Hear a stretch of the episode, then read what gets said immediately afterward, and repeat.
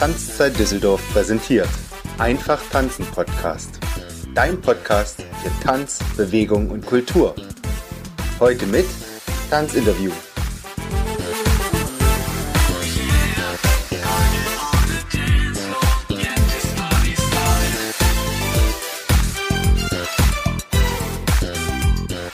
Herzlich willkommen im Einfach Tanzen Podcast, deinem Podcast für die ganze Tanzwelt.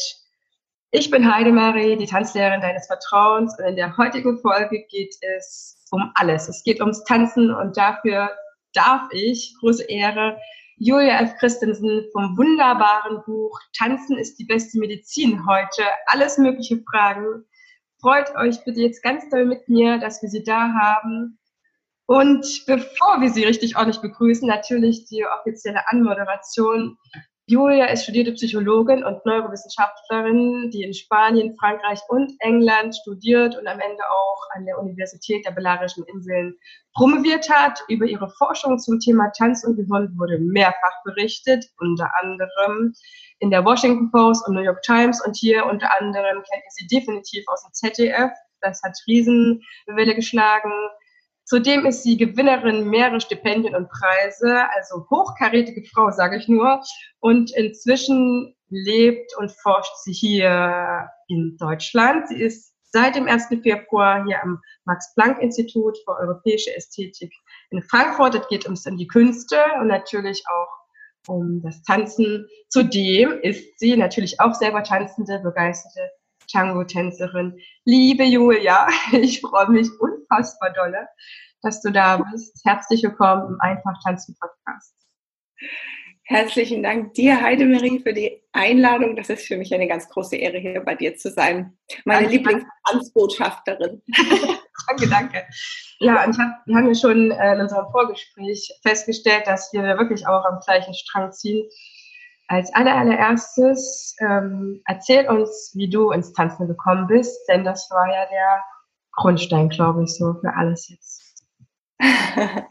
ja, das ist eine lange Geschichte. Wie fing ich an? Das weiß ich schon gar nicht mehr. Wahrscheinlich im Wohnzimmer irgendwo zu den äh, Led Zeppelin LPs meines Vaters. Aber irgendwann ging es dann doch mit der Mutti äh, in den Ballettsaal, weil ich hatte angeblich X-Beine.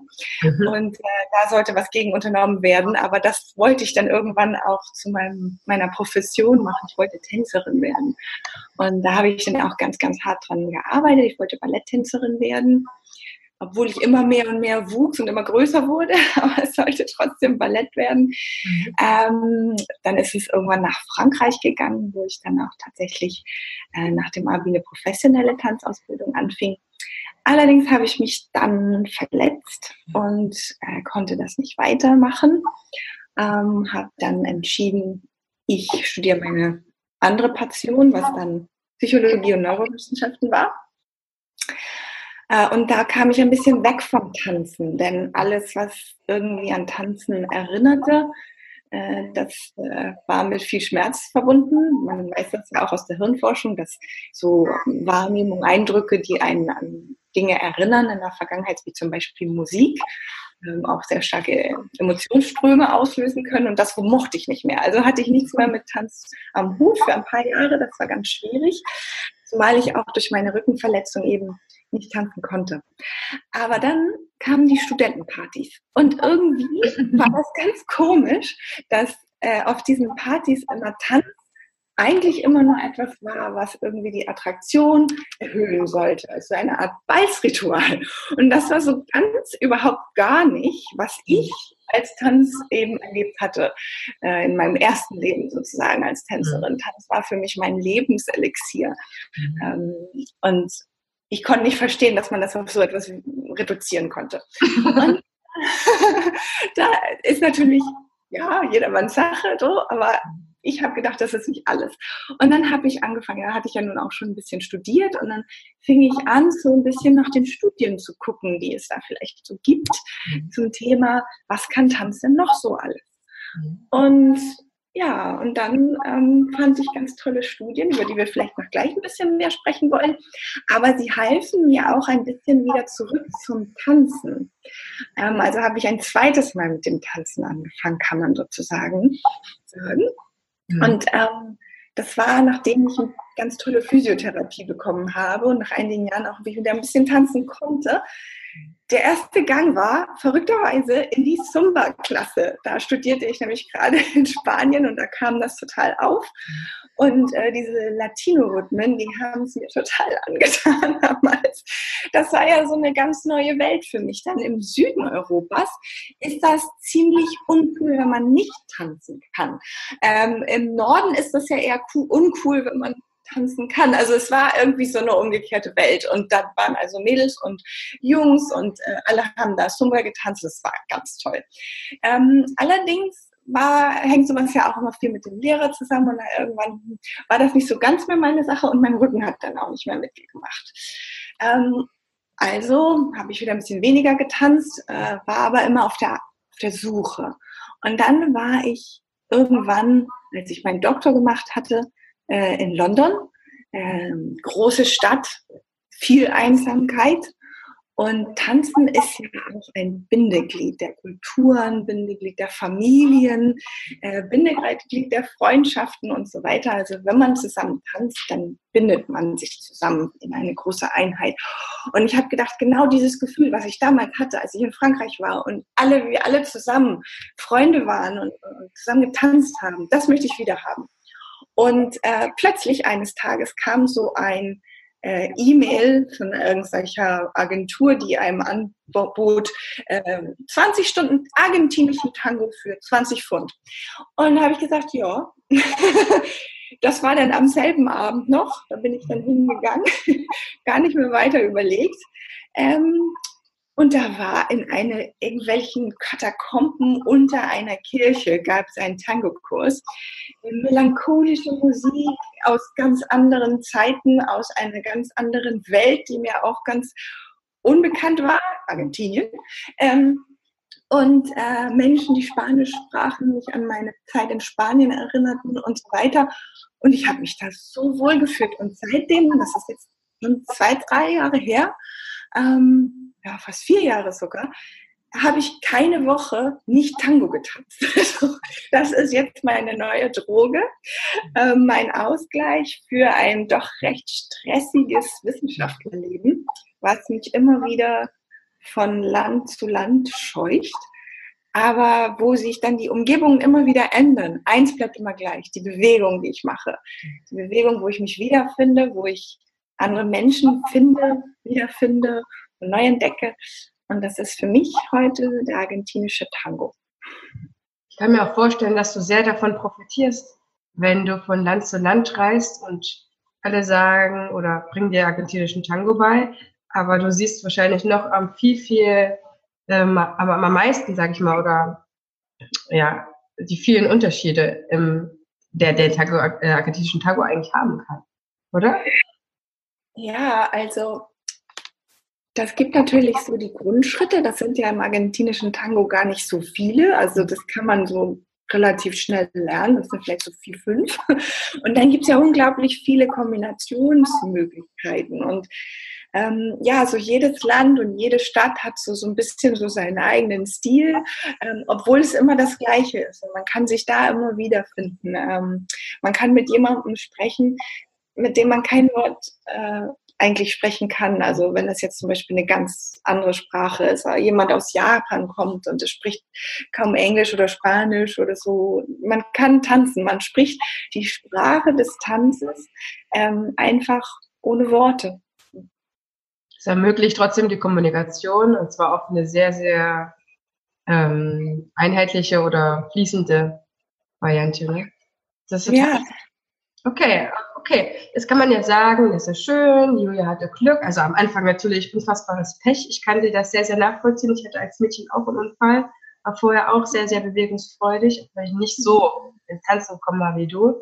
Aber ich bin auch äh, vom Baum gestürzt, auf dem Rücken gelandet. Äh, der Rücken hat äh, gearbeitet, das verkapselt und so weiter. Und das hat sich erst später mit nach 18 erst gelöst durch einen guten Physiotherapeuten. Aber ich kann das so nachvollziehen, dass das auch so, ähm, so schmerzhaft in der Brust dann auch ist. Ne? Man, man lässt einen ganz großen Teil hinter sich oder pausiert es und das Glück eigentlich, dass es jetzt auf diese Weise wieder da ist. Aber das ist vielleicht noch gar nicht so der Grund, dass man sagt, Mensch, äh, das hat mich jetzt so gewuppt, ich interessiere mich jetzt so fürs Tanzen, ganz speziell aus meiner Neurowissenschaft heraus, dass ich da erstens mir so viel Mühe mache, denn das habt ihr in eurem Buch unfassbar viel Mühe mache, ähm, da zu forschen und dann auch zu sagen, ich publiziere. Nimm uns mal mit auf diesen, auf diesen Weg, auf diese Reise wo du so Feuer gefangen hast und du hast ja auch noch jemanden gefunden, mit dem du das zusammen machen kannst. Das ist ja auch nochmal etwas, kann ich mir vorstellen, selteneres, dass man jemanden findet, der ähnlich äh, dann gestrickt ist wie der Dom. Ja, das mache ich sehr gerne. mit auf die Tanzreise äh, durch die Wissenschaftswelt. Also pass auf, das war so. Ich habe, wie gesagt, angefangen zu auf diesen Studentenpartys, ne, angefangen zu herauszufinden, äh, ich muss mal mehr darüber wissen, was Tanzen sonst noch alles kann, außer Balzritual sein. Und dann ähm, gab es gleich drei Studien war das damals, die so Langzeitstudien waren, die sagten, okay, wir vergleichen jetzt alle möglichen verschiedenen Hobbys ähm, und gucken mal, wenn die Leute jetzt die verschiedenen Hobbys ganz viele Jahre lang machen, welche Hobbys schützen einen am besten vor Demenz und Herzkrankheiten? Alle Schreckgespenste der, der, des Alterwerdens und so weiter. Hm. Und was glaubst du, kam da mal raus? Tanzen, ja, Tanzen schützte besser als alle anderen äh, Hobbys, die dort eben erhoben wurden, muss man immer sagen, ne?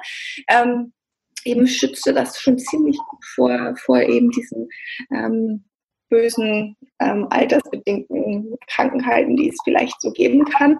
Dazu kamen noch ähm, Studien, die jetzt so zeigen, dass zum Beispiel Leute, die mit Parkinson Probleme haben, die Symptome des Parkinsons etwas ähm, geholfen werden können. Ähm, zudem scheint eben äh, das Tanzen auch eine ganz, ganz tolle Begleitmedizin zum, zu Therapien von äh, Depressionen und Angststörungen zu sein. Die Liste ist so lang und als ich das so vor mich hin las als Studentin, habe ich gedacht, vielleicht kann ich ja auch ein bisschen Forschung machen. Ich fing an, mich zu interessieren dafür, wie wird man Wissenschaftler? Und ich hatte immer diese Idee, ich muss über die Emotionseffekte ähm, forschen. Also ich muss herausfinden, was er passiert mit einem Menschen, wenn er lernt zu tanzen, ähm, für seine Empathiefähigkeit, seine, seine Fähigkeit, sich bei anderen einzufühlen und ähm, andere, die Emotionen eines anderen Menschen zu verstehen. Ähm, und ja, dann hatte ich auch Glück und war, äh, wurde Doktorandin eines ganz tollen ähm, Doktorvaters, der heißt Camilo José Conde. Das war einer der ersten Wissenschaftler, der sich mit der, der sich mit der Frage auseinandergesetzt hat, was passiert im Gehirn, wenn wir Kunst genießen. Ja, und ähm, also das war für seine Forschung, war also er war ganz, ganz interessant, interessiert an ähm, äh, Bildern, also Malereien. Mhm. Ähm, und ich kam nun an und sagte, wollen wir das nicht auch mal mit Tanz machen? Und ich habe ihn irgendwie dazu überredet. Er hatte auch seine, seine Frau war auch Tänzerin gewesen und er hatte da schon ein gewisses Interesse am Tanzen und so weiter. Und ähm, gut, da haben wir das gemacht. Und es ging immer darum, wie äh, schlägt sich eben das Tanzen ähm, im Gehirn wieder. Also was passiert, wenn wir Tänzer werden? Gut, und auf diesem Wege als Doktorandin ähm, bin ich einmal auf eine Sommerschule gekommen. Das ist, macht man so mit ähm, als Forscher, dass man dann, oder als Jungforscher, dass man halt so auf Konferenzen geht und Sommerschulen, wo man dann ganz viel mhm. lernt. Und da gab es eine ganz besonders tolle und die wurde abgehalten auf einer griechischen Insel. Und da habe ich noch gedacht, okay, dann müssen wir alle diesen Rheintanz tanzen. Mhm. Und ähm, ja, und dann hinterherum ging, da ging es um das soziale Hirn. Also das war jetzt nicht alles auf Tanz ausgerichtet oder so, überhaupt nicht. Es ging einfach darum, was macht uns sozial. Und ähm, den ersten Abend, das weiß ich noch, da gab es eine Tanz oder so ein Tanzbar, so eine Musikbar. Ähm, Und äh, das sollte so ein bisschen dazu dienen, dass wir uns alle so ein bisschen besser kennenlernen und so weiter. Äh, und ich weiß das noch, als wäre es gestern gewesen, weil Forscher sind ja meistens vielleicht ein bisschen, äh, wie sagt man, äh, so schüchtern und da standen auch ganz viele und haben sich so äh, an der Bierflasche festgehalten mhm. und äh, mein Vater sagt immer so wohltemperiertes Rumstehen war also ganz groß und ähm, aber mitten auf der Tanzfläche da war so ein ganz wilder, der hat nur rumgetanzt, ja. So ein asiatischer Wirbelwind war da gerade, so, ja.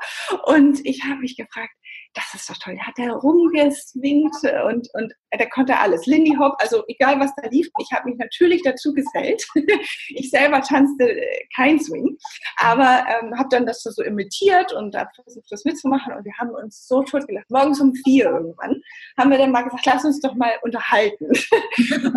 konnten auch nicht mehr. Ja, wir waren erst mal die Einzigen. Er hat dann irgendwann noch die DJ-Funktion übernommen. Und dann, ähm, ja gut, und dann standen wir aber da an der Bar und haben ein bisschen überredet, so ein bisschen geredet.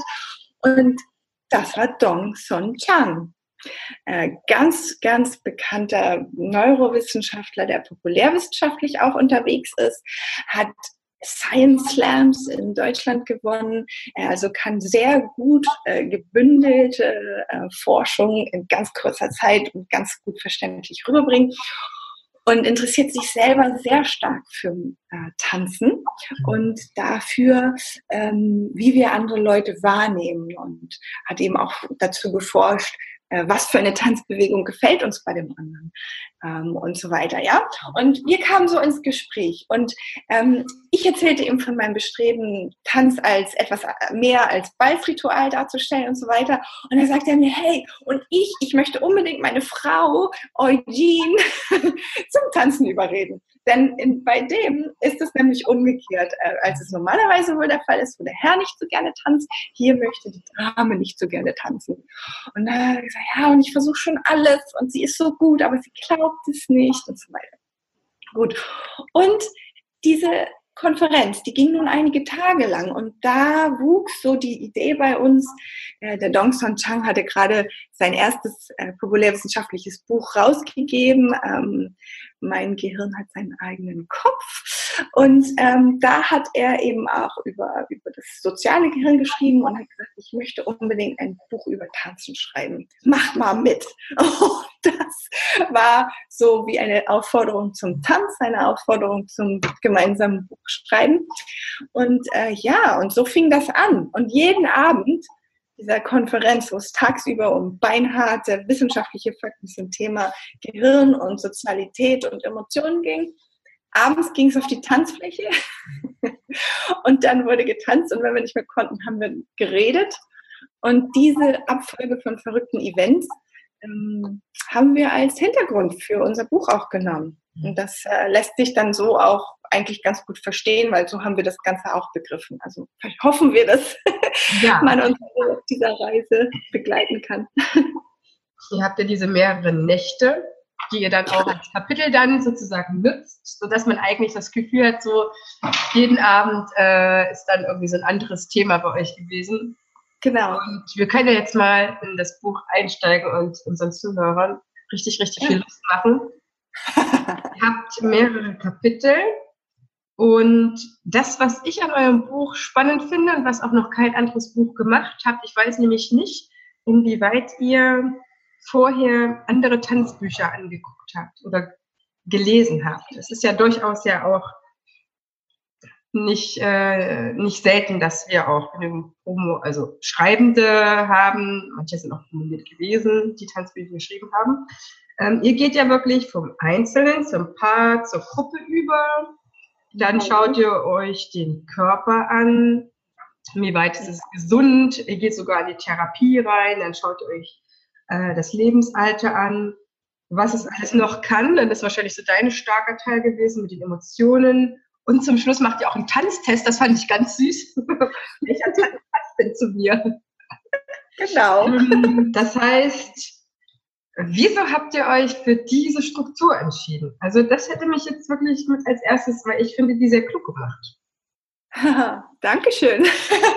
So, also das war es so. Wir ähm, kennen wahrscheinlich schon einige andere Bücher, aber wir haben uns versucht, nicht davon, wir haben das erst später, haben mhm. wir auch andere Bücher uns ein bisschen angeguckt, weil diese Struktur, die entspricht, das ist so ein Kompromiss zwischen Populärwissenschaft und Wissenschaft und mhm. Tanzwelt und Nicht-Tanzwelt, mhm. weil ähm, als beide Tänzer, also Dong Son Tang ist eben auch Swing-Tänzer, ganz, ganz toller Musiker auch, ähm, war uns eben ein Bestreben, dass wir gern für die Tanz-Community äh, schreiben möchten. Aber unser großes Bestreben ist ja, steht auf Seite 1 des Prologs, ist die Nation zum Tanzen zu bringen. Das heißt, wir mussten also auch ähm, also für ein breiteres Publikum gern schreiben wollen und vor allen Dingen wollten wir den ganzen schon tanzenden Menschen äh, die ganzen Argumente geben, damit ihr jetzt alle rausgeht und den Menschen erzählt, was Tanz sonst noch alles so kann und eure Partner überzeugt, alle mitzukommen und eure Familien und so weiter und dann einfach mal aufs Tanzparkett ähm, kommt. Ähm, und diese Struktur, die spiegelt das so ein bisschen wieder. Also die ersten drei Kapitel, da geht es ja nicht so viel um Medizin, sondern da werden, wird erstmal der Grundstein gelegt, da wird erklärt, warum tanzt der Mensch und Warum kann jeder tanzen? Dann Tanzen ist uns in die Wiege gelegt, in die genetische Wiege sozusagen. Unser Gehirn, das will tanzen. Es kann gar nicht anders als tanzen. Das kann man sogar in ähm, kleinen Babys, die wenige Stunden alt sind, das kann man an ihren Hirnströmen mit so kleinen Elektroden messen wenn da ein Beat ertönt, ertont, ertönt, dann ähm, synchronisieren sich eben Hirnströme, dann wartet sozusagen das äh, Gehirn des Kindes auf den nächsten Beat. Es simuliert das richtig mit. Ähm, und das passiert bei keiner anderen tierischen Spezies. Das ist eben nur beim Menschen so. Es gibt zwar Tiertänze und die sind auch ganz interessant, aber die sind anders als der Menschentanz. Ähm, so, und äh, dann äh, haben wir halt auch so ein paar Themen, wo es so um ähm, vielleicht Peinlichkeit und sich schämen und Tanz geht, also so ein bisschen so entwicklungspsychologisch? Warum könnten, könnte es sein, dass es einige Menschen gibt, die glauben, sie könnten nicht tanzen? Also gerade in den nordischen Gefilden ähm, ist das der Fall, wo es im Süden und in Lateinamerika und so, da ist das ganz normal zu tanzen. Also kolumbische Freunde von mir, kolumbianische Freunde von mir haben äh, mir schon so oft erzählt, also wenn du da auf einer Party nicht tanzen kannst, dann bist du gar nicht erst eingeladen. Bei uns ist es umgekehrt. Und ähm, Gut, so, und da gehen wir eben auch drauf ein und wollen eben auch Leuten sagen, es gibt wirklich nur eine ganz, ganz kleine Proportion der Population, die nicht tanzen kann. Ähm, und diese Menschen haben eine bestimmte ähm, kleine Störung und die heißt Amusia und für diese Menschen ist Musik Lärm. Also sie würden auch Musik generell einfach nicht gerne hören wollen. Mhm. Und das trifft eben nur für eine ganz, ganz kleine Prozentsatz der ähm, Bevölkerung zu. Und ähm, das, deshalb kann eigentlich jeder tanzen. Und ähm, im Kapitel. Warte, warte, warte, ganz kurz. Ich möchte ja. das nochmal hervorheben, weil ich weiß ja. dass jetzt jeder wirklich so wahrgenommen hat. Gut. Weil wir Tanzlehrer, mhm. wir treffen auf zwei Gruppen. Die einen sagen, oh ja, schön, wir fangen an, aber der größere Teil ist, der mir sagt, äh, auch selbst wenn ich nur von meinem Job nebenbei im Smalltalk rede, naja, ich kann nicht tanzen. Und ich hatte schon immer das Gefühl, und gerade in der letzten Zeit immer mehr, dass das eigentlich, eigentlich heißt, ich will nicht tanzen. Und ich habe darüber einen schönen Blog geschrieben, ähm, wo ich selber nochmal für mich das so sortiert habe, bin dann so mit dieser These so ein bisschen auch dann rausgegangen und habe damit die Leute auch ein bisschen konfrontiert, nachdem ich mir sortiert hatte. Und das Schöne ist, ähm, dass dieses, diese, was ihr da rausgefunden habt mit dieser, äh, mit diesem Genfehler oder was auch immer das ist, ich weiß nicht, ist es ein Genfehler? Das, das ist auf jeden Fall ein Defekt. Ja, genau. Also es ist halt eine Störung ja. ähm, vielleicht des Ohrs. Es ist halt noch nicht so ganz klar, woran das liegt. Das Hirn ähm, nimmt einfach Töne anders wahr. Ja. Also als Lärm. Also wenn es ein Rhythmus ist, ist es einfach Lärm. Ja, das ist auch mit, mit Leuten, die diese Rot-Blau, nee, Rot-Grün oder sowas haben, weißt du, die sagen ja auch, ich kann das nicht sehen.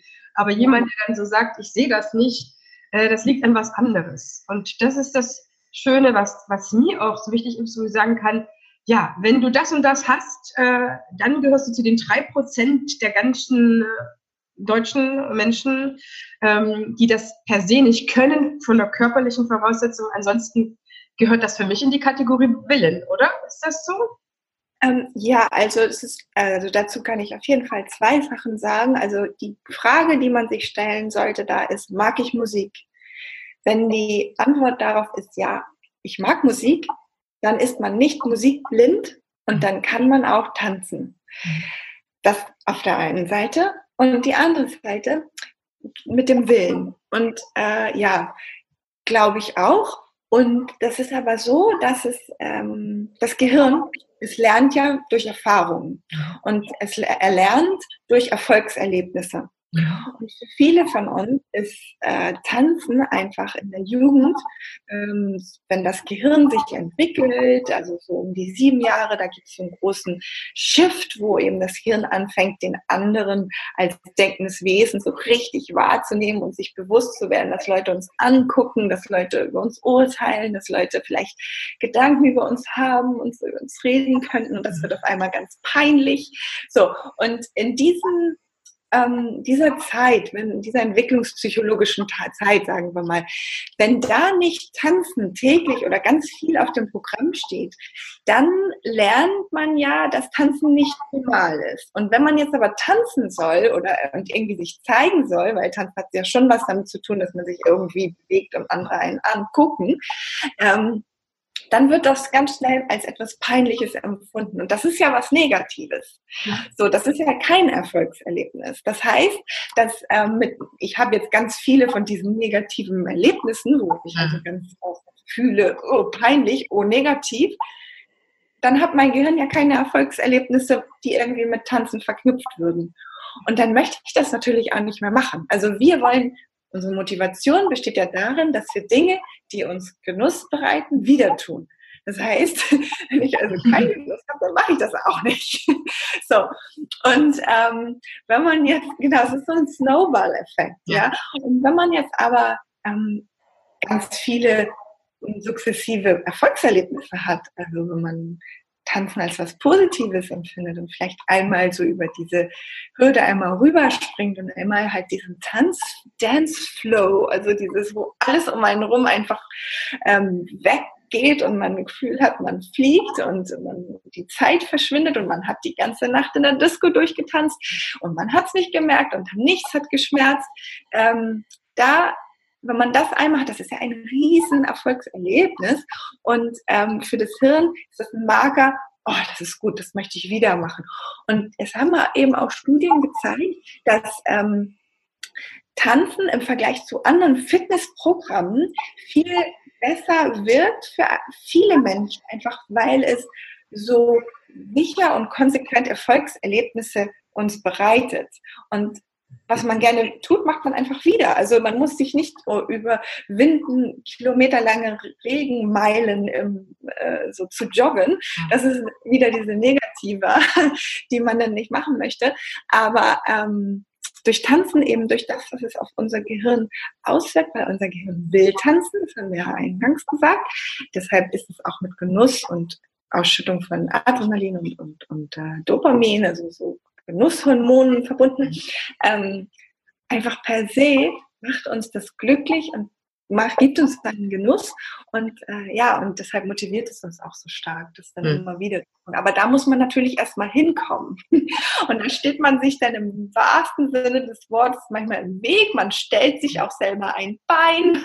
Also alles im wahrsten Sinne des Wortes kann man hier auf dem Tanzen richtig anwenden. Aber ähm, es ist einfach so, dass äh, viele, wie sagt man so, falsche Gedanken vielleicht da sind in der Bevölkerung darüber, was Tanzen ist.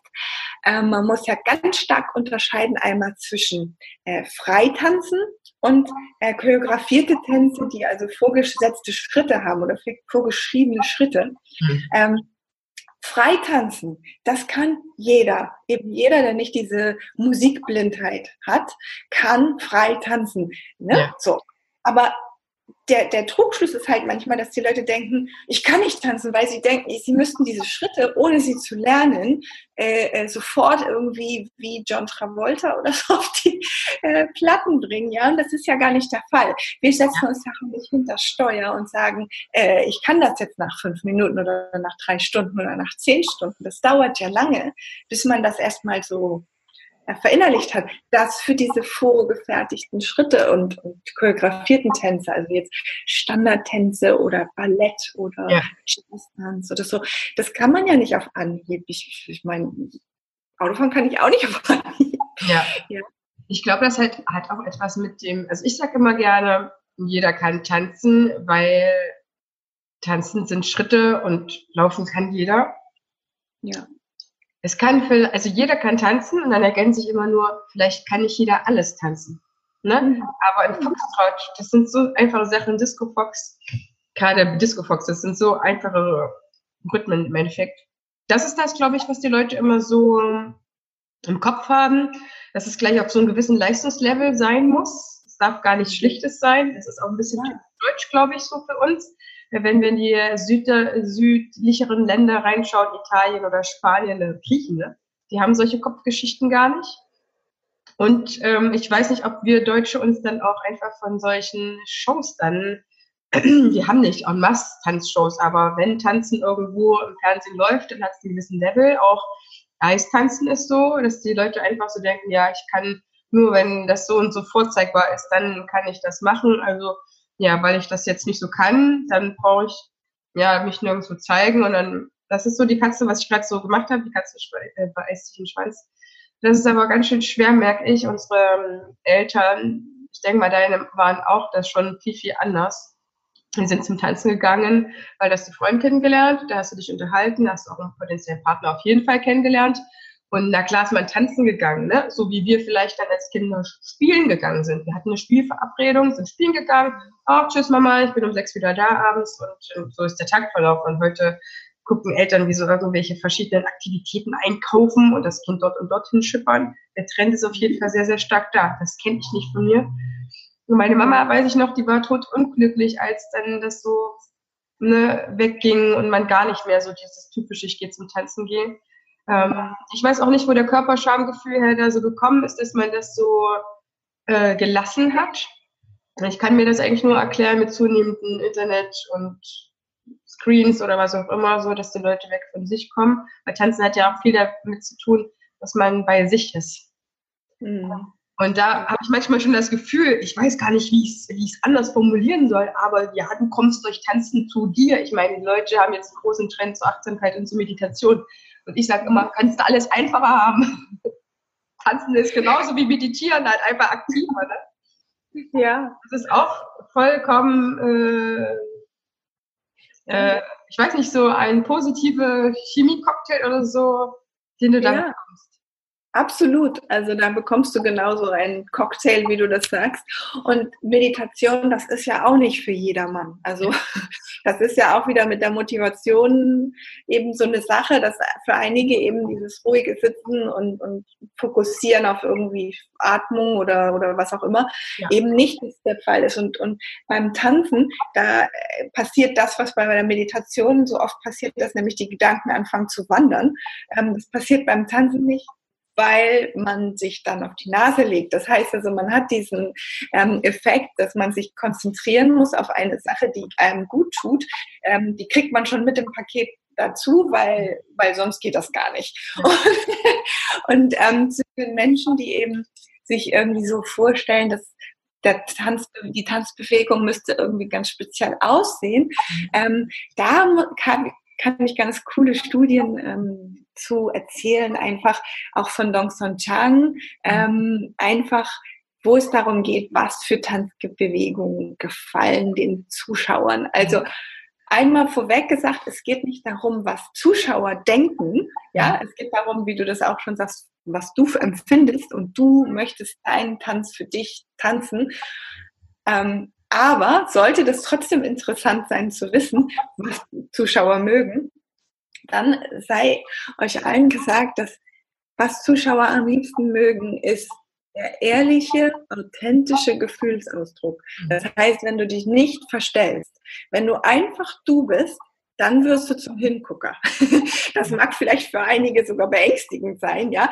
Also kann man auch in der Ecke machen. Aber es geht einfach darum, dass diese Studien zeigen, dass wenn man einfach sich selber ist und ähm, ausdrückt, was einem gerade durch den Kopf geht oder durchs Gefühl geht oder auch gar nichts, was einem da gerade durchgeht, aber einfach im Moment ist, im Jetzt, im Hier und Jetzt tanzt und äh, du selber bist, dann ist das am allerbesten auch für den Zuschauer. Und man hat eben diese unglaublichen Wahnsinns äh, biologischen Effekte ähm, für die Gesundheit, die, um die es dann in den nächsten Kapiteln des Buches auch zum Beispiel geht.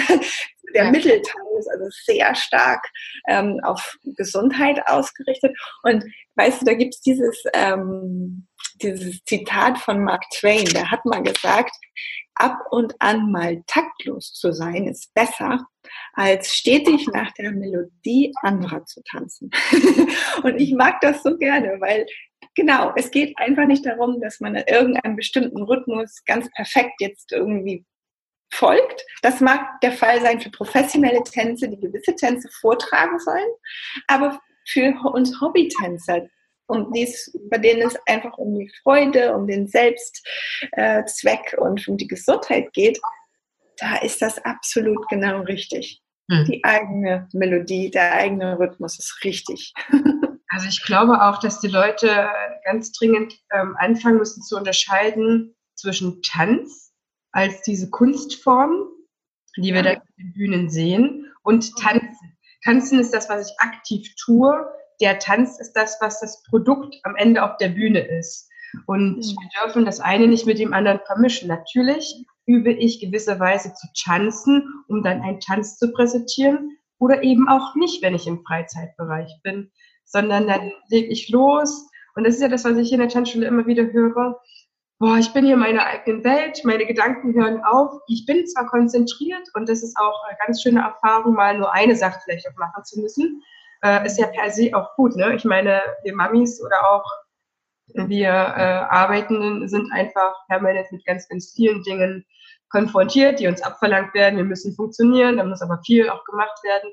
Nur zu tanzen ist wahnsinnig entspannend auch für die ganze Seele eigentlich, weil mhm. nichts drumherum wichtig ist. Nur du, der, vielleicht auch noch der Partner oder was auch immer, wenn ich im Tanzkurs bin oder wenn ich auf der Fläche bin. Das ist eben das Schöne. Was ich äh, noch spannend fand, äh, ist diese ganzen Sachen, ähm, die ich ja auch verwende in, in den Kinderkursen mit den ganz Kleinen, da trauen sich nicht viele ran. Ich sehe immer wieder die Ausschreibungen, wer tanzt denn schon mit den Kindern ab anderthalb? Denn es ist definitiv so, dass wir mit den Kindern tanzen können, insofern die alleine laufen können. Und ich erweitere das immer noch, solange die, also wenn die auch alleine aufstehen können. Das gehört für mich immer noch so dazu. Äh, ansonsten brauchen die noch zu viel Hilfe. Ab da ist eigentlich möglich, dass die Bewegungen noch umsetzen. Und da ist das Nachahmen ja so wichtig wo ich immer, ähm, ich will auch gar nicht so weit greifen, aber mir tut es immer so sehr weh. Ganz am Anfang, wo ich meine Konzepte noch nicht so ausgefeilt hatte, hatte ich Mamis, die der Meinung waren, so, das Kind kam jetzt in der ersten Stunde nicht ins Tanzen, Heidemarie, da hast du irgendwas nicht richtig gemacht, da gehen wir mal wieder, das ist ja nicht der richtige Tanzkurs für mein Kind, ne? Äh, es ist anscheinend, du hast es nicht hingekriegt.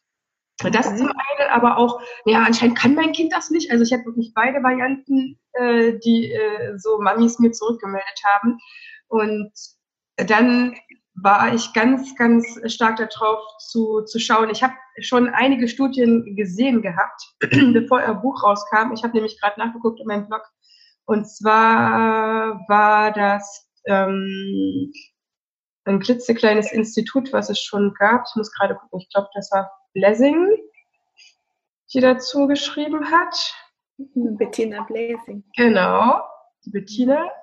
Und da stand so schön drin in ihren Sachen, die ich lesen durfte, dass eben die Nachahmung so wichtig ist, dass die Kinder einfach durch Nachahmen lernen, ganz, ganz, ganz, ganz viel. Wir Erwachsene müssen es dann verstehen. Kinder müssen es nicht verstehen. Kinder gucken sich ab und sofort geht das los. Aber und das ist das, was ich jetzt allen sage, die in dem Bereich arbeiten oder später auch mit sich selber Geduld haben. Es braucht Zeit. Ja. Manchmal, und jetzt habe ich einfach, deswegen steht bei mir auch Tanzzeit drauf, weil es immer so ist, Stellt euch mal, gebt euch doch mal die Gelegenheit, dass sie was entwickeln kann und vor allen Dingen, also bei den Kindern wird es dann immer noch eingesehen, bei sich selber dann aber schon viel schwieriger. Es muss auch mal alles sofort und so weiter passieren. Ähm, dass ich sehe, dass die Kinder so, hm, wenn die so sechs, also diese wirklich anderthalb, zweijährigen, wenn die so sechs bis acht Wochen bei mir waren, das war voll der Zeitpunkt, den ich als Buchungszeitraum hatte, wo dann denen nicht genug passiert ist und dann haben die sich nicht weiter angemeldet. Jetzt ist man sehr viel länger bei mir in der Tanzschule. äh. Genau aus dem Grund. Und jetzt sehen die nach sechs bis acht Wochen, ich hatte heute wieder so eine Stunde, da geht mir echt das Herz auf, dann gleich ans Blenden. Äh, oh. dann nehme ich am Ende der Stunde sagen kann, seht ihr, jetzt ist das passiert worauf ihr schon die ganzen Wochen gewartet habt und es hat sich so gelohnt und jetzt haben wir noch weitere sechs äh, oder vier Wochen vor uns und die dann passiert die Explosion. Ich weiß nicht, ob ihr das äh, auch so seht, ähm, aber es braucht erstmal diese Vertrauen und es braucht ach ja, wir tanzen alle miteinander, das ist so normal und so weiter. Und dann kommen die Kinder in so einer Explosion raus. Und deswegen danke ich eurem Buch. Ich glaube, ich werde es jetzt oder so. Aber das müssen die Leute einfach wissen, dass diese Entwicklung, weil es eben, wenn es dann nicht von Kindheit auf passiert ist oder wenn es dann zwar mit Kleinen schon passiert, aber das ist für die Kinder ganz, ganz neu. Wir, mhm. ne, die, wachen, die wachsen eigentlich nicht auf damit, dass am Körper schon getanzt wird. Ne? Bei den Griechen. Ich habe ja schon wieder mich da mit einer Mama unterhalten dürfen die sagt, ja, Heidemarie, die tanzen aber uns Bauch, an Körper dran, das ist normal. Und wenn die Kinder hier stehen, ist es einfach so, äh, Mama, was machen wir hier einmal die Woche? ja, das ist normal, äh, dass wir zusammen tanzen. Und das ist so, ah, das ja. liegt mir so auf dem Herzen nochmal. Ja. Sagen. Ja, ja, das ist mir einfach die Begründung dafür auch, warum das ist. Mhm. Ja, also erst einmal die rhythmische Bewegung des Körpers zu einem Rhythmus, also in einer Musik zum Beispiel, das ist ja schon Tanzen. Also einmal damit anfangen. Ja, und dann, das kommt aus unserem Gehirn. Unser Gehirn will tanzen. Wenige Stunden nach der Geburt, wie gesagt, ist das schon nachweisbar. Und das ist auch schon vor der Geburt so, aber gut, wir messen es erst danach. Gut, und nun ähm, kommt dieses Baby also in diese Welt rein und ähm, wird auch hoffentlich ganz viele Jahre alt. Und das Tolle ist, in der ganzen Lebensspanne kann unser Gehirn lernen. Und wie lernt unser Gehirn? Das lernt dadurch, dass es neue Autobahnen im Gehirn schafft. Also das ist mal ganz so salopp gesagt, ja. Also neue Verknüpfungen müssen entstehen. Das passiert im jungen sowohl wie im alten Gehirn. Also es gibt keine Ausrede, man kann in jedem Alter anfangen zu tanzen. Aber wie du so schön gesagt hast, das braucht auch teilweise Zeit. Und ich kann jetzt einmal so ganz kurz so eine Sache sagen. Ähm, die Studien, die es so generell gibt, die so Langzeitstudien sind, um zu gucken, ob ein Training irgendwie Effekte zeigt, das sind meistens so acht bis 16 Wochen. Das ist so mhm. das normal Manche sind sechs Wochen vielleicht, aber dann wird nochmal geguckt nach zwölf Wochen und so. Also das ist so ein bisschen das Minimum, bevor man anfängt, irgendwie richtig nachweisbare Effekte zu ähm, sehen. Und das ist ja auch so ein bisschen so, wie du das ja gerade beschrieben hast, so die acht Wochen da. Also man sollte sich eigentlich so diese acht bis 16 Wochen geben, um zu sehen, ob überhaupt was passiert. Ähm, und da wird was passieren. ja, also braucht eben diese diese Zeit und auch die äh, einfach die, die Hingabe und das Vertrauen, dass das einfach so ist und, und sich selber vertraut und dem, dem Therapeuten oder eben in diesem Fall der Lehrerin auch ähm, traut, dass das schon kommen wird. Und ähm, da ist zum Beispiel so eine ganz witzige kleine Studie. Also es gibt Forschung, die Zeit, das Rückwärtsgehen, also wenn ich jetzt statt vorwärts rückwärts gehe, mhm. ähm, für mein Gehirn sehr gute Stimulanzen äh, passieren. Äh, man wird, äh, die Aufmerksamkeit wird besser bei Kindern, wenn sie zweimal in die Woche ganz viel rückwärts gehen. Also das ist auch so eine Art Training, was da mit den Kindern äh, gemacht wurde, aber das auch über, ich glaube, acht oder 16 Wochen. Ähm, und das hat zum Beispiel bei Kindern mit Aufmerksamkeitsdefizit sehr gute ähm, Effekte auf ihre Aufmerksamkeit spannen. Und ähm, das kann man natürlich dann machen, rückwärts gehen mit dem Kind. Das ist allerdings ein bisschen langweilig. Beim Tanzen gibt es das aber mit dazu. So, und da haben wir wieder das Thema Motivation und Genuss. Und das Gehirn lernt ja mit Genuss, haben wir ja gesagt, mit Erfolgserlebnissen. Das heißt also, das Kind macht spielerisch Rückwärtsbewegungen über 16 Wochen und hat vielleicht ganz ähnliche Effekte, wie wenn es langweilig zweimal die Woche eine halbe Stunde rückwärts gehen muss. ne? Also ähm, einfach Tanzen kombiniert so viele Dinge, die so gut sind für unser Gehirn. Und so ist Tanzen in gewissermaßen auch ein Achtsamkeitstraining. Du sagtest vorher mit dem Multitasking der Eltern, der Mamis und der Papis. Ähm, das ist ja bei den Kindern auch so. Sie werden ja heutzutage auch sehr Multitasking gefordert, ja. Aber beim Tanzen, wie auch bei Meditation und vielen anderen Dingen, ähm, da wird eben die Achtsamkeit auf das äh, Auge, auf den Augenblick, auf eine einzige ähm, Aktivität in der Gegenwart gerichtet. Und das ist in unserem Fall dann Tanzen. Und ähm, da kann man an nichts anderes denken, haben wir ja schon gesagt, weil man sich das auf die Nase packt.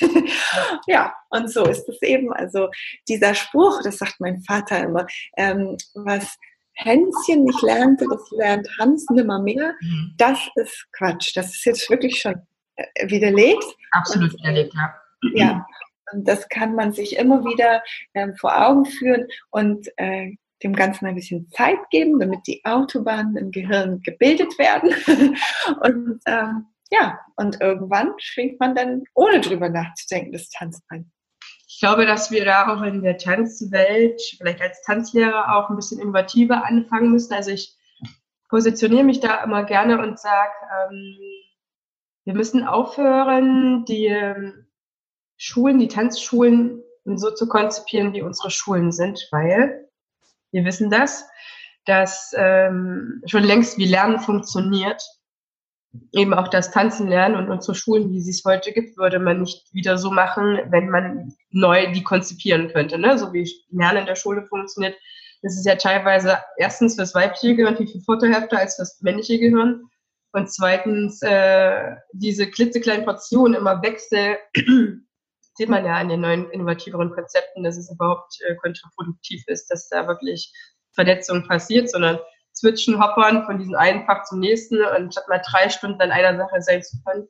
Ähm, deswegen lege ich großen Wert daran, mich eher nach euren Erkenntnissen zu den Neurowissenschaften zu orientieren und meinen Tanzkurs so zu machen, und auch nichts mehr anderes zu machen, weil alles andere ist nur das zu machen, was man schon seit jeher gemacht hat und das hilft den Leuten auch nicht wirklich. Und ich bin zum Beispiel dabei und betone nur noch das, was sie gut können.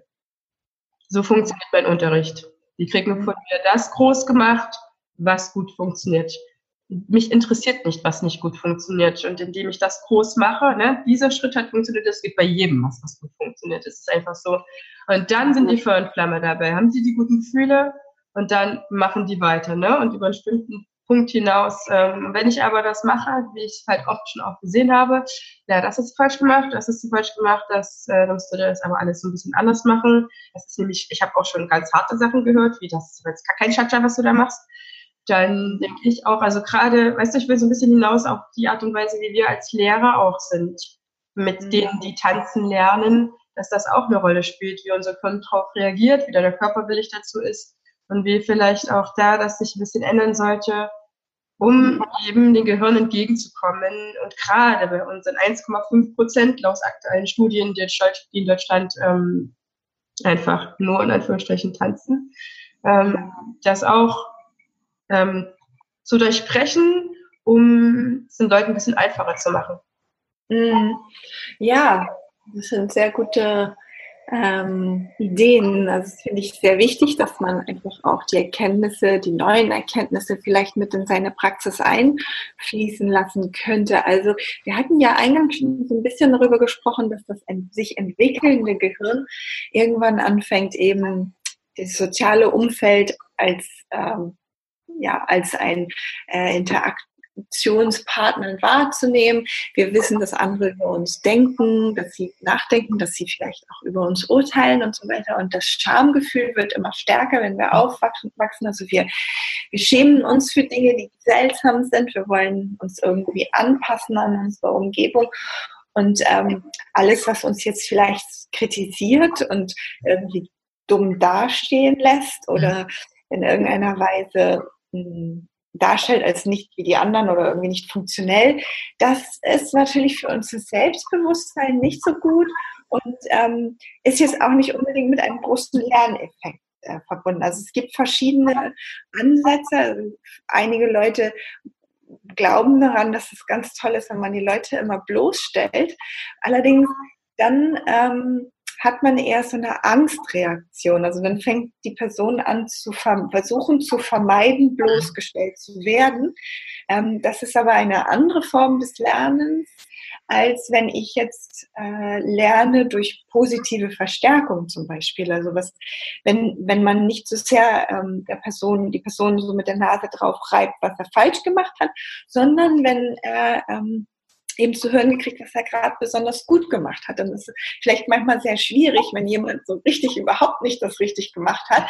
Dann kann man trotzdem irgendetwas finden, irgendeine ähm, Ausdrucksweise, die diese Person jetzt gerade gewählt hat oder die Positionierung im Raum oder die Be Kopfbewegung oder irgendwas Persönliches, was die Person ja. gemacht hat das muss man herauspicken und dann positiv verstehen. Also das hast du gut gemacht und das hat mir gefallen und wie hast du das gemacht und den so ein bisschen in den Lernprozess mit einfügen. Ich hatte letztens so eine ganz witzige Erfahrung, da war ich in Italien. Ähm, tanzen und ähm, dann äh, waren wir bei einer Tango-Veranstaltung, da gab es auch ein bisschen Unterricht und ich habe so eine Tango-Unterrichtsstunde einfach zugeguckt, bevor ich meine eigene Stunde hatte und das ist ja kulturell ganz anders. Also im mhm. Süden, da wird nicht so gerne so direkt kritisiert. Also das mhm. ist ähm, nicht so, das, das macht man nicht, sich so bloßstellen. Und also ich konnte sehen, dass der, der Schüler dieser Stunde, der hat ständig ganz, ganz gravierende Fehler gemacht. Aber der Lehrer, mhm. äh, der hat mit ihm eine Art Kom Kom also so Gespräch angefangen, was man so machen könnte. Mhm. Und wie er das denn sieht und wie das sich denn so anfühlt, wenn er den Fuß, also zum Beispiel nicht über den Ferse abrollt, sondern über den Ballen vorne. Also nicht gut und unphysiologisch und, und, und auch mit Verletzungsrisiko verbunden. Aber er hat nicht gesagt, du machst immer den Fuß falsch am Boden oder wie, sondern er hat dieses Gespräch versucht zu führen.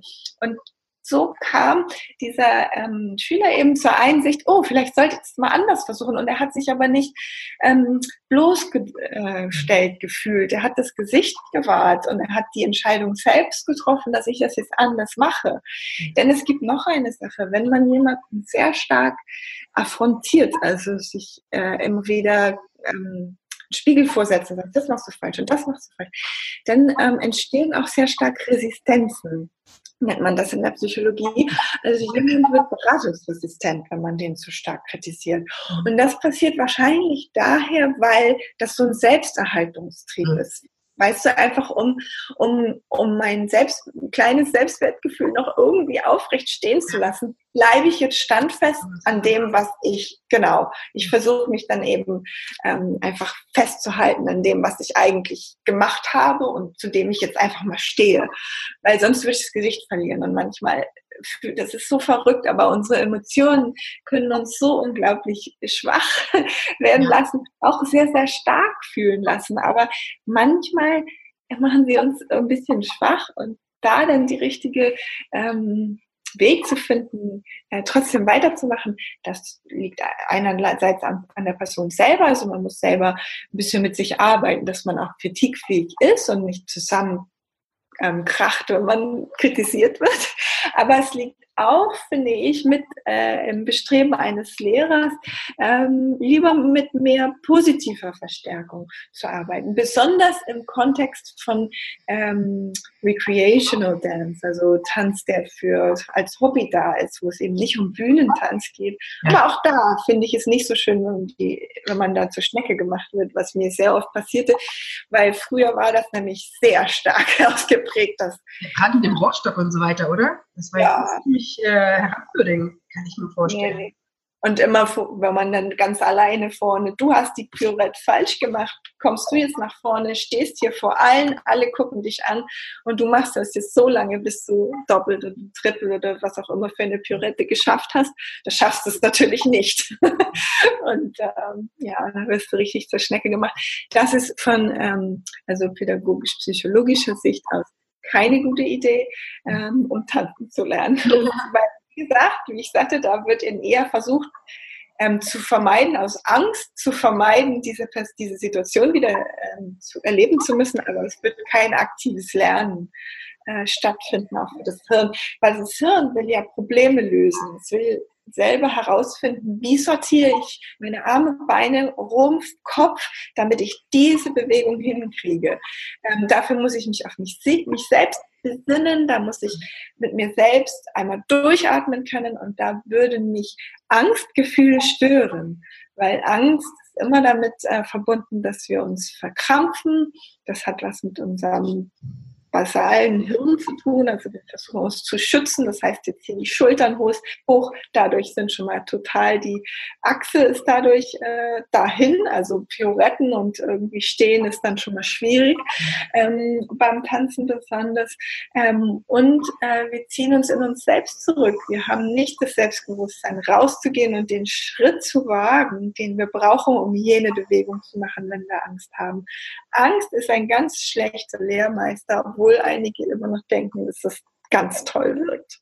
Ich glaube auch, dass wir in den Schulen vielleicht noch eher durchkommt, sage ich mal, weil da alle Schüler gehen müssen. Wir haben in Deutschland äh, Schulpflicht. In Tanzschulen ist es nicht so. Und ich glaube, dass wir in Tanzlehrerschaft einfach auch noch viel mehr für die Menschen tun können, indem wir ein bisschen umswitchen im Denken und eben sagen, so, das ist vielleicht doch nicht so eine gute Idee, weil es, ich habe immer wieder auch Leute da, die haben in jungen Jahren getanzt, die durften tanzen. Und dann hat nur die Lehrerin, die Ballettlehrerin, wie auch immer, nur einmal gesagt, so, jetzt bist du zu dick geworden, jetzt kannst du nur noch in der zweiten Reihe stehen, zu dem Auftritt darfst du nicht mehr mit. Und das ist ja auch so ein Negativ, das ist halt auch so, weißt du, einmal gesagt, dass das behalten Kinder, wir, wir als Erwachsene auch, muss nur einmal was gesagt bekommen und dann floats ab und dann hören diese Kinder definitiv auf, was ich schade finde, dass die auf jeden Fall so große Wahrscheinlichkeit nicht wieder mit Tanzen anfangen werden, was du ja gesagt hast, mit diesem äh, mhm. Effekt vom Gehirn Vermeidung. Ja. Und da wurde ich verletzt und da baut der Körper ja auch äh, drüber, drüber, drüber von Schutzschildern, ne, die Emotionen, dann, weiß ich, die ja. deckelt oder so. Genau, das ist genau. äh, schwierige Geschichte. Und dadurch, dass Tanzen ja so eine persönliche Geschichte ist, wir präsentieren uns mit unserem Körper, finde ich es da fast noch empfindlicher, als wenn mir jemand sagt, so, du bist halt kein Mathe-Genie oder da kannst du nicht äh, ordentlich rechnen und in Chemie kannst du nicht zusammenwürfeln. Ich glaube, das verkraftet ein Mensch immer noch, weil du dann dir sagst, okay, ich werde nie was mit Chemie anfangen. So wusste ich schon immer, das ist aber Tanzen ist eine andere Geschichte. Mhm. gesehen, dass, ähm, ich glaube, die, euer Buch, nein, ich glaube nicht, ich weiß, euer Buch ist für jeden Tanzlehrer Pflichtlektüre.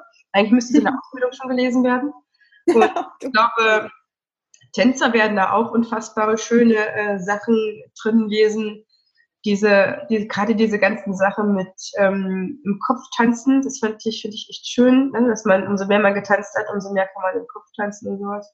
Mhm. Zum Schluss, nachtanzen. Ja, darüber nachtanzen oder auch, ja, wenn man so viele Jahre getanzt hat, du guckst dir was Tanzendes an, du kannst im Kopf mittanzen, kannst einschätzen, wie schwer ist das eigentlich, was der tanzt. Und mhm. sofort abchecken, äh, kann ich das, könnte ich das machen und so weiter und so fort. Ähm, oder Choreografien durchtanzen im Kopf. Ja. Okay. Wir haben zusammengefasst, tanzende Menschen sind schlauer, fitter, gesünder, alles. ähm, noch eine Frage jetzt nochmal ganz konkret zum Buch, weil da bin ich echt neugierig. Ähm, wieso macht ihr einen Tanztest zum Schluss? Ich kam mir so ein bisschen vor wie der Bravo kurz.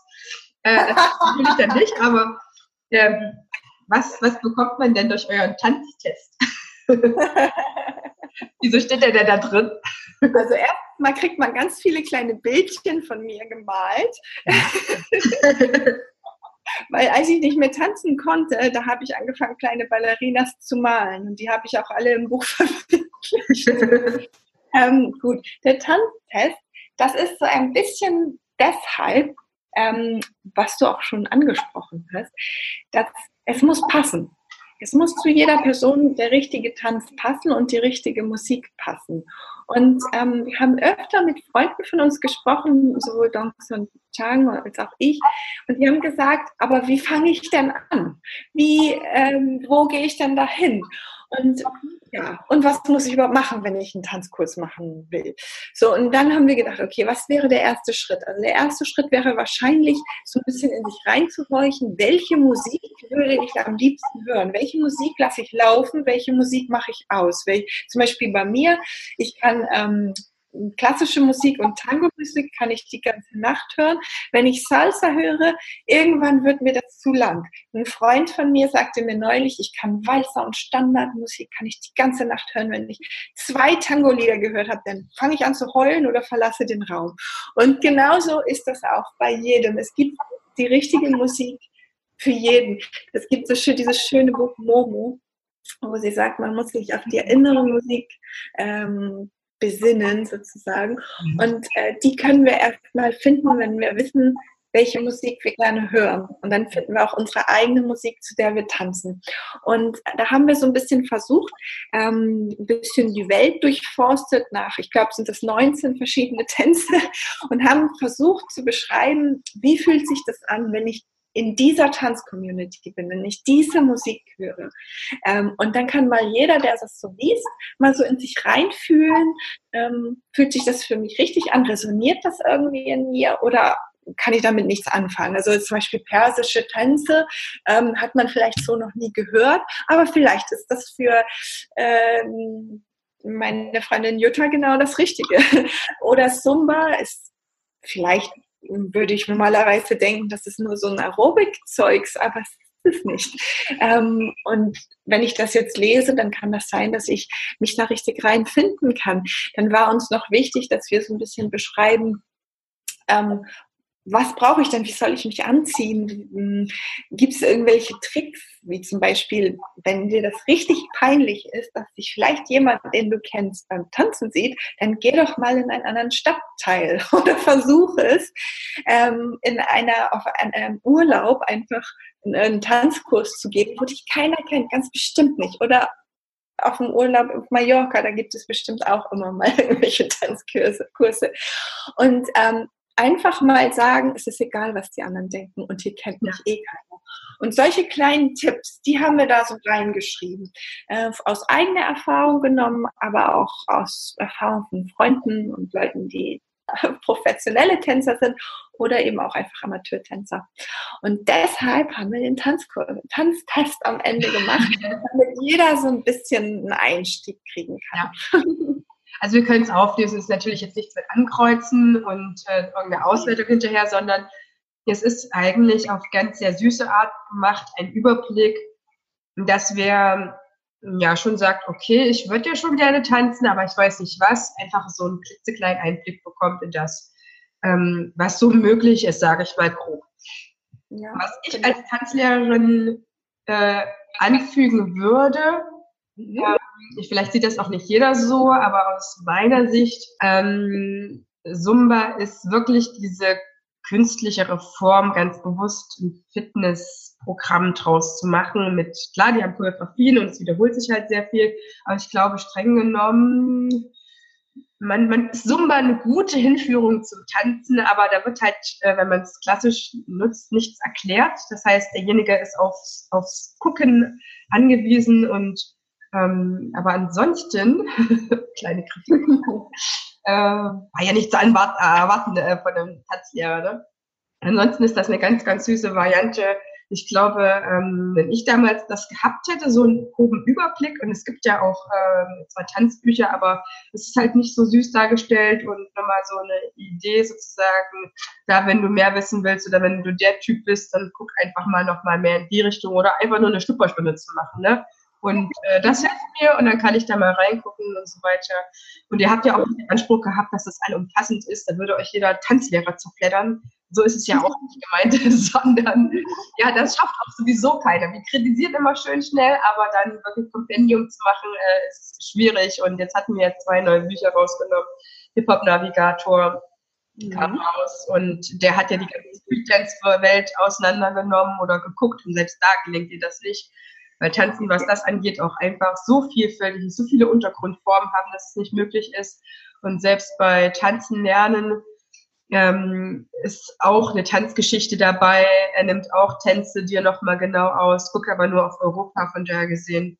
Man kann tanzen, aber ich würde auch immer sofort sagen, so ab in die Tanzschule, probiert's mal aus. Und wenn ja. mir gar nichts gefällt, da ist immer noch das freie Tanzen, Abspacken, Abdancen, ja. wenn man möchte. Und, und Schunkeln ist auch da. Ja, das habe ich jetzt, das wollte ich nicht, äh, wollte ich eigentlich auch sagen, aber witzig, ich konnte jetzt nicht sagen, Schunkeln mit Bier in der Hand. Äh, ist aber auch im Tanztest. Die Möglichkeit, Sitztanz, weiß ich nicht. Also, soll ich dir mal eine, ein, Geheimnis verraten? Ja.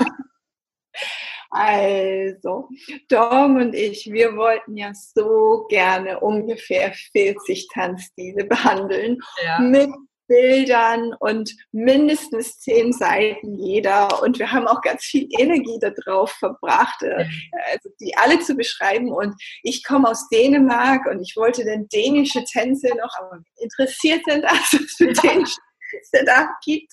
So, wir mussten so ein bisschen aufpassen, dass da für jeden Geschmack was dabei ist und dass das nicht zu lang wird. Aber ja, ich äh, stimme dir zu, dass äh, es sehr viel zu berichten gibt, auch von sehr vielen verschiedenen Tanzformen. Äh, und ich hoffe einfach mal, also zum Beispiel das ähm, Buch, wie du, was du gerade ansprichst, ähm, Hip Hop Navigator, ist natürlich eine super Idee, einfach ähm, um mal diesen Tanzstil ein bisschen direkter kennenzulernen in all seinen Facetten. Ähm, ich meine, der Hackertanz, die Kampftänze, alles, was, was es alles gibt, also eine riesen kulturelle Vielfalt an, an Kampftänzen, die ganz unglaubliche Effekte auf unsere Gesundheit und unser Seelenleben haben. Ja. Ähm, was man da alles erzählen kann. Also ich stimme dir komplett zu, dass die Liste nicht äh, aus, äh, also das ist auch auf jeden Fall. ihr habt das komplett richtig gemacht, weil man verzeiht euch das, weil ihr seid die Neurowissenschaftler Ihr seid auch Tanzende, deswegen ähm, ist es auch so, dass die Tanzwelt das sehr, sehr, sehr gut annimmt. Natürlich habt ihr auch schon gemerkt, gell? auch jetzt äh, zur Taco eingeladen seid, ähm, bist. Total super. Weil das überzeugend kommt, weil äh, es halt auch so viele Sachen belegt endlich nochmal, äh, weil das dieser ähm, Tanzen neurowissenschaftliche Bereich, ich weiß gar nicht, wie man dazu sagt. Habt ihr euch da so ein Begriff dann, also eine Nische von der Neurowissenschaft schon benannt, die sich mit Tanz beschäftigt? Ähm, also es gibt ein Feld seit ungefähr 20, fast 20 Jahren, mhm. das nennt sich Neuroästhetik. Das mhm. ist ähm, was passiert im Gehirn, wenn wir die Künste genießen. Also darum geht es ähm, auch ganz besonders an dem Institut, wo ich jetzt arbeite, mhm. eben äh, Max Planck Institut für empirische Ästhetik. Ähm, und in diesem Bestreben eben den Mensch und die Künste gleichzeitig zu erforschen, gab es eben auch die jetzt seit etwas nicht ganz so lange wie 20 Jahre, aber eben diese Erforschung des Tanzen, des Menschen, menschlichen Tanzes. Und ich glaube, ich würde äh, Neuroästhetik des Tanzens sagen, wahrscheinlich. Mhm. Okay. Oder Neurokognition des Tanzen. Also das, die Bettina Blasing hat das, glaube ich, äh, Neurokognition des Tanzes genannt. Ja, Kopf und Tanz, aber vor allem tanz mal drüber nach. Das könnte fast schon unser Schlusswort sein. Ich wollte nur ganz kurz sagen, das kriegst du natürlich auch. Ähm, ja, dadurch, dass ihr das sehr, sehr wissenschaftlich und natürlich auch ein bisschen populärwissenschaftlich, wie du am Anfang gesagt hast, sagt man auch, natürlich ist es total schön, dass noch ein Überblick drin ist und ich kann mir da auch jetzt viel, viel mehr vorstellen. Es soll ja auch für jemanden sein, der zum ersten Mal auf die Idee kommt zu tanzen. Und das andere könnt ihr auch ähm, den Fachmenschen aus der Tanzwelt dann direkt überlassen, wenn es darum geht, irgendeinen Überblick zu machen, ähm, was es alles für Tanzstile oder Tanzkulturen gibt. Beim Hip-Hop sagt man ja auch Kultur und nicht Tanzstil. Ähm, ja. Und ähm, ich möchte jetzt gerne noch wissen, wird es ein Teil 2 geben? Habt ihr das schon mal drüber nach, äh, schon mal überlegt, schon mal drüber nachgedacht? Weil ähm, das ist genial, also, das euer Buch. die Gefahr wäre natürlich, dass es komplett auf die Tanzwelt äh, ge geforscht wäre, ge äh, geschrieben wäre. Ähm, so geplant ist es jetzt noch nicht, äh, obwohl es vielleicht in meinem Kopf dazu ähm, Gedanken gibt. Ja. Ähm, weil es gibt so viel Forschung dazu und wir mussten eine Auswahl treffen. Ähm, und wir wollten es so übersetzen, dass es ganz vielen Menschen was bringen kann. Und äh, dann würde ein Teil 2 würde ja darauf dann aufbauen. Ja. Äh, sehen und in welcher Farben geben wird, das werden wir mal sehen. Jetzt sind wir erstmal auch offen für Anregungen und äh, es ist ja auch für uns eine ganz, ganz spannende Zeit gerade, auch die Rückmeldung über unser Buch zu bekommen, denn ähm, es ist halt Ja, es gibt es noch nicht so in der Form. Also es gibt Bücher über Musik und Gehirn und über Kunst und also visuelle Kunst und Gehirn und vielleicht ein bisschen Schauspiel und kann, aber eben noch nicht über Tanz. Und ähm, eben mit diesem Bestreben sowohl der Tanzwelt als auch der nicht tanzenden Welt den Tanz nahezubringen, als der Tanz eine Bewegung wie keine andere, das ist eben so eine Gratwanderung und äh, wir wollen eben sehr gerne auch auch gern besonders von den Tänzern hören. Äh, was soll anders, was soll noch mehr, wovon brauchen wir noch mehr, was versteht man nicht, wovon äh, ja, braucht man mehr, um es zu verstehen und so weiter. Also ja, das Feedback ist uns jetzt erst einmal wichtig und sehen, wo uns der Weg hinführt, tanzenderweise. Jetzt tanzen wir erstmal drüber nach mhm. ähm, und dann äh, schauen wir mal, ja. Hm. Also es ist auf jeden Fall, ähm, großes, großes Dankeschön. Also es wurde langsam Zeit. Das ist das Erste, was ich noch dazu sagen würde, dass es so ein Buch gibt. Weil du hast es beiden Seiten, ihr habt es beiden Seiten geschenkt. Auch wenn man es kaufen muss, ist es trotzdem ein Geschenk an die Tanz- und Nicht-Tanzwelt. Es ist definitiv so. Ähm, ist wunderbar, dass es endlich solche mutigen Menschen gab wie euch und ähm, natürlich auch Wissenschaftler, die gesagt haben, es ist wert, dass dieser kleine Bereich oder vermeintlich kleine Bereich endlich mal einen, einen, einen Platz kriegt. Mhm. Und als letzte noch ein Dankeschön, dass ihr auch so vielfältig geforscht habt und so viele gute Erklärungen bekommen habt. Deswegen sage ich ja, das ist eigentlich Pflichtlektüre jetzt für jeden Tanzlehrer, Tanzenden, ähm, um anderen besser erklären zu können, ne? um im Kurs stehen zu können, ja, das ist so und so und entspann dich mal und gib dir selber Zeit, oder auch den Unterricht danach ein bisschen besser ausrichten zu können. Ich glaube, die Tänzer profitieren auch sehr viel davon. Und hey, es ist auch mal schön, wenn wir auch mal was Unterhaltsames lesen dürfen, nicht immer nur eine Fachliteratur. Deswegen, ähm, ja, danke, danke, danke, danke. Und mein letztes, das letzte Wort, äh, das darfst du haben, nochmal vielleicht zusammenzufassen, ähm, warum Tanzen einfach so wichtig ist und warum wir ähm, ihr wie ich im Podcast einfach, ja, wir haben ja so viele Gründe, warum wir nicht müde werden zu sagen, dass es gut ist und dass es 50.000 Argumente gibt zu tun. Vielleicht nochmal so ganz gebündelt, vielleicht etwas Einprägsames, was so auch irgendwie mitschwingen kann, wenn man jetzt uns unser Gespräch gehört hat, nochmal auf den Weg zu geben an Tanzende wie Nicht-Tanzende, warum es halt einfach so wichtig ist und warum es so menschlich ist. Hm. Ich verabschiede mich schon mal. Ich danke euch allen, dass ihr zugehört habt. Vor allen Dingen unser langes Gespräch. Julia und ich hatten nicht so lange geplant. Aber ich glaube, es ist einfach so wahnsinnig ähm, spannend für so viele Sachen, die wir tun und fürs Tanzen auch so eine Begründung zu bekommen. Es tut einfach so gut, fürs zu verstehen, aber es bestärkt einfach unfassbar. Deswegen, ja. Hm. Das hast du aber so wunderschön gesagt und äh, ja, ich kann einfach nur sagen, das Tanzen ist eine Bewegung wie keine andere. Ähm, es ist ein, auch ein sozialer Kit und ich finde, darauf sollten wir uns auch ein bisschen besinnen, denn äh, scheint da, wo wir herkamen, evolutionär bedingt, da haben wir ganz viel getanzt und äh, vielleicht sind wir dadurch so weit, haben uns so weit entwickelt, weil wir getanzt haben, war ein Teil eben dieses, dieses sozialen Gehirns, was wir eben haben. Ähm, der Mensch braucht vielleicht den Tanz viel mehr, als wir denken. Das können wir vielleicht davon ableiten, dass wir eben so viele Gesundheitseffekte haben, dass Tanz eben eine Medizin ist, wie keine andere äh, zu sein scheint. Ähm, ja, und wer es nicht glaubt, der sollte einfach mal drüber nachdenken.